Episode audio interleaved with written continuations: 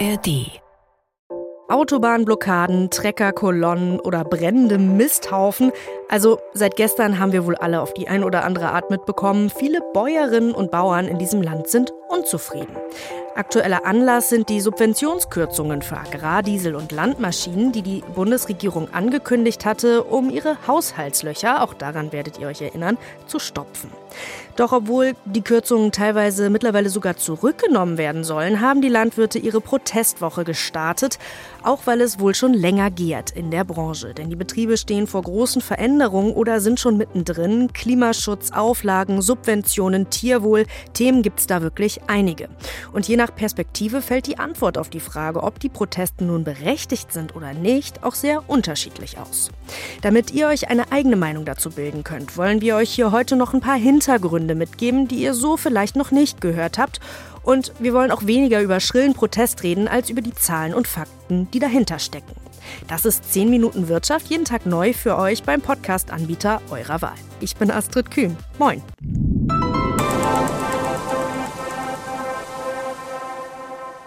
Meine Kollegin Susanne Tappe hat das Ganze zum Anlass genommen, um mal zu klären, wer eigentlich hinter der deutschen Landwirtschaft, von der da immer die Rede ist, steckt und welche Bedeutung die Landwirtschaft für unsere Wirtschaft als Ganzes hat. Und dafür hat sich Susanne unter anderem in den Agrarbericht der Bundesregierung vergraben. Ich bin froh, dass sie wieder rausgekommen ist und jetzt hier bei mir im Podcast ist. Hi Susanne. Hallo Astrid, nur so halb. Ich habe das Gefühl, ich habe noch Ordner auf dem Kopf. Na, schauen wir doch mal, wie viel von diesen Ordnern auch in deinem Kopf gelandet sind. No pressure. Also, mal vorab, wie viele landwirtschaftliche Betriebe gibt es denn überhaupt in Deutschland?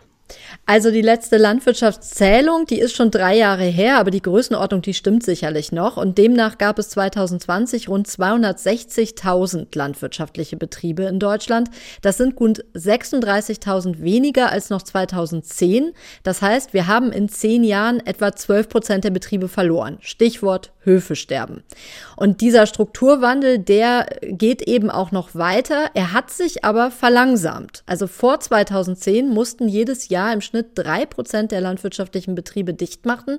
Danach waren es dann nur noch etwas mehr als ein Prozent der Betriebe pro Jahr. Soweit zur Statistik.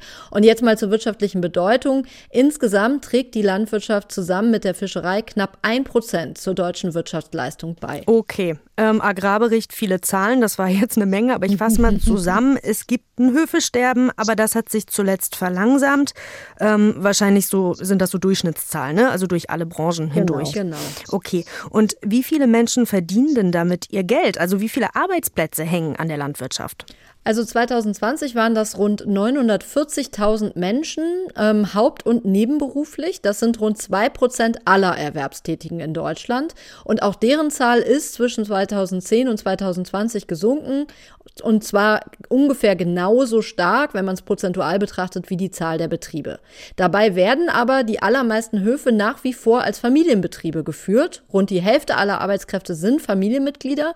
Die andere Hälfte, die verteilt sich nochmal recht gleichmäßig sich auf permanent Angestellte und auf Saisonarbeitskräfte. Man muss aber sagen, die Verteilung der landwirtschaftlichen Flächen, und das fand ich noch spannend am Agrarbericht, die entspricht dieser hohen Zahl an Familienbetrieben nicht. Also nicht, dass du dir jetzt so eine Bullabü-Verteilung in Deutschland vorstellst. Okay, sondern? Also inwiefern verteilt sich das?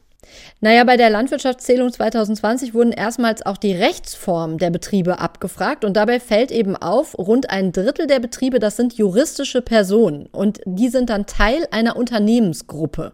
Vor allem in den ehemals ostdeutschen Bundesländern gibt es das sehr oft. Dort ist viel Land im Besitz weniger großer Unternehmensgruppen und das sind eben oft keine Landwirte, sondern Investoren, zum Beispiel Kapitalgesellschaften. Für die ist so ein Investment schon deswegen interessant, weil ja die europäischen Subventionen Subventionen, die sogenannten Flächenprämien, wie der Name schon sagt, vor allem nach der Flächengröße berechnet werden. Und viele selbstständige Bäuerinnen und Bauern, die klagen hingegen, dass sie kaum noch bezahlbare Pachtflächen finden und die Pachtpreise, die sind zwischen 2010 und 2020 um etwa 60 Prozent gestiegen. Ja, das ist alles andere als Bullabü. Klingt zumindest so. Okay, genau. und wie geht's denn den Landwirten in Deutschland wirtschaftlich? Also welche Entwicklung zeichnet sich da vielleicht ab? Ja, das lässt sich natürlich nur sehr, sehr schwer verallgemeinern, weil das von so vielen individuellen Faktoren abhängt. Also was baut der Landwirt an? Hat er Tiere? Gehören ihm seine Flächen oder muss er sie pachten? Betreibt er konventionelle oder ökologische Landwirtschaft? Und auch verkauft er seine Produkte im Direktvertrieb oder ist er abhängig von der Marktmacht der großen Supermarktketten? Also nur um mal ein paar Faktoren zu nennen, die da eine Rolle spielen.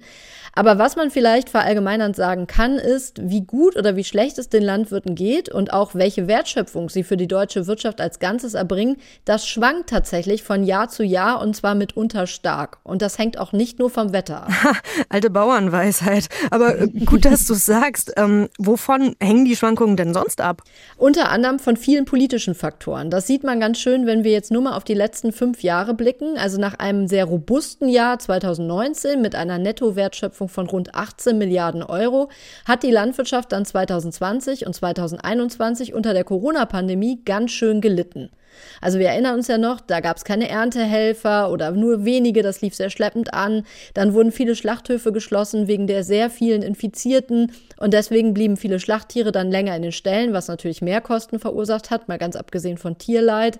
Und am Ende sank die Nettowertschöpfung in den Corona-Jahren im Vergleich zu 2019 dann auch um 10 Prozent auf je rund 16 Milliarden Euro. Hm, das ist ein deutlicher Rückgang. Dann ging es für viele Landwirte aber ja auch wieder bergauf. Also im Zuge des Ukraine-Kriegs zum Beispiel sind die Preise für Rohstoffe, für Getreidepreise zum Beispiel, ähm, die sind ja stark gestiegen. Genau, das stimmt. Und entsprechend stieg dann auch die Nettowertschöpfung 2022 auf gut 25 Milliarden Euro an. Also wir sehen, ne, 18, 16, 25 Milliarden Euro, da hat man schon starke Schwankungen. Und auch individuell wurden in vielen, sicher nicht in allen Fällen, gute Gewinne erzielt 2022. Das zeigt eine erste Trendauswertung aus Hessen. Demnach fielen die Gewinne dort im Wirtschaftsjahr 22-23 doppelt so hoch aus wie im Fünfjahresdurchschnitt. Aber nichtsdestotrotz, all das ändert erstmal nichts daran, dass die politischen und ökonomischen Rahmenbedingungen für Landwirte in Deutschland schwierig sind und auch mit Blick auf den Klimaschutz erstmal nicht einfacher werden. Da sind sich eigentlich alle Experten einig. Und viele Landwirte, die wünschen sich eben vor allem, das kennen wir ja schon aus der Wirtschaft im Allgemeinen, Planungssicherheit und zumindest mit Blick auf politische Rahmenbedingungen Planungssicherheit. Und das ist eben auch ein Grund für die aktuellen Proteste. Absolut. Es gibt so Themen, da gibt es einfach keine, ja, keine einfachen Antworten. Vielen Dank, dass du dich da so weit eingelesen hast und dass du es probiert hast. Vielen Dank, liebe Susanne. Sehr gerne. Sie hat sich stets bemüht.